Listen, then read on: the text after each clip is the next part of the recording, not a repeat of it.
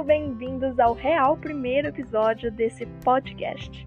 Bem-vindos de volta aos que ouviram o podcast introdutório. Agradeço profundamente aos que tenham ouviram. E, bom, sem mais delongas, vamos ao início desse projeto. O projeto, ele conta com esse novo bloco que eu gosto de chamar fofamente de Desmistificando.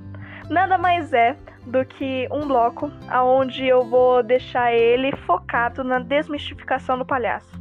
Hoje em dia a gente tem uma visão muito zoada do palhaço, muito deturpada.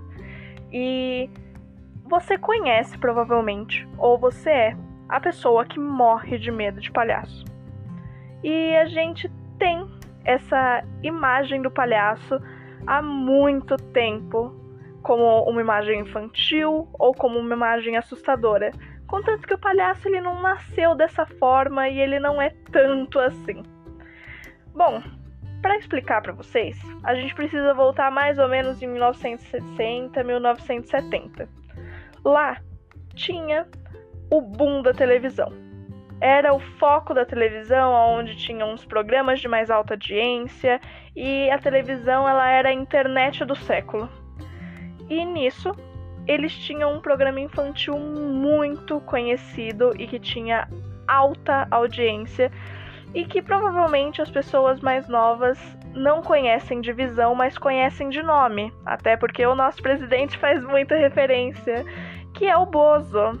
O Bozo, ele foi entre muitas aspas, porque essa discussão ainda também é muito difícil, mas ele era um palhaço que na realidade era um personagem feito para esse programa.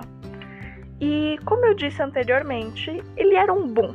Assim, todas as crianças assistiam e amavam, e era o hype de audiência no momento. E outras coisas também estavam em ascensão nessa época.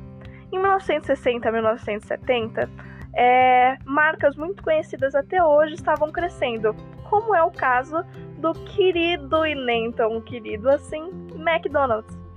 O McDonald's ele estava crescendo muito nos Estados Unidos, mas ele ainda queria crescer muito longe, queria ser um bilionário de sapatênis e falaram que precisava de uma mídia para que isso ocorresse.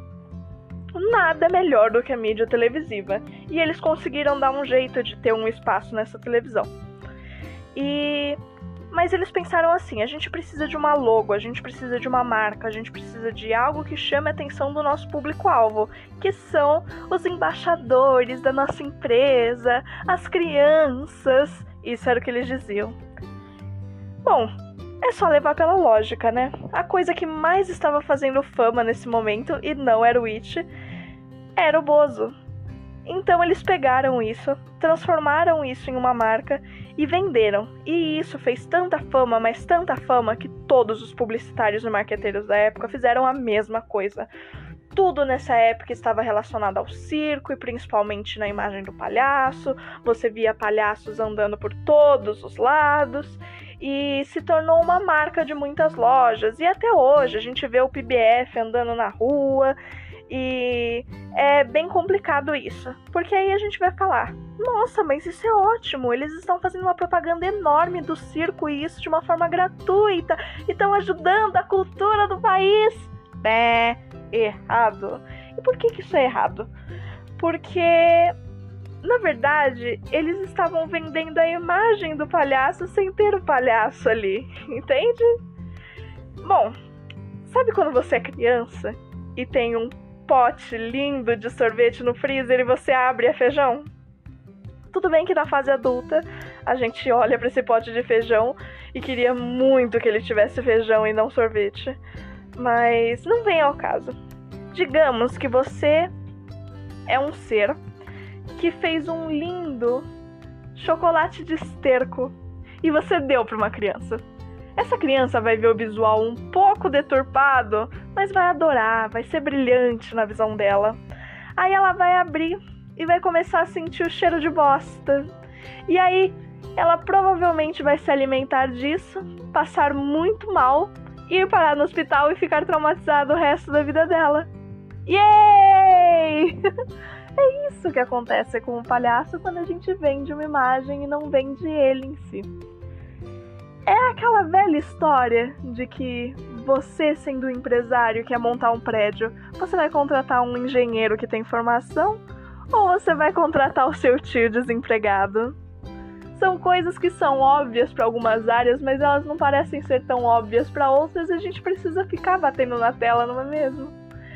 Mas aí você vai me perguntar: "Ó, oh, querida do podcast, eu tenho autoestima ainda para isso. Você acredita então que o palhaço é o quê? Bom, isso eu acho que é um assunto pro próximo episódio. Um beijo, um queijo. Agradeço por terem ficado até aqui e tchauzinho.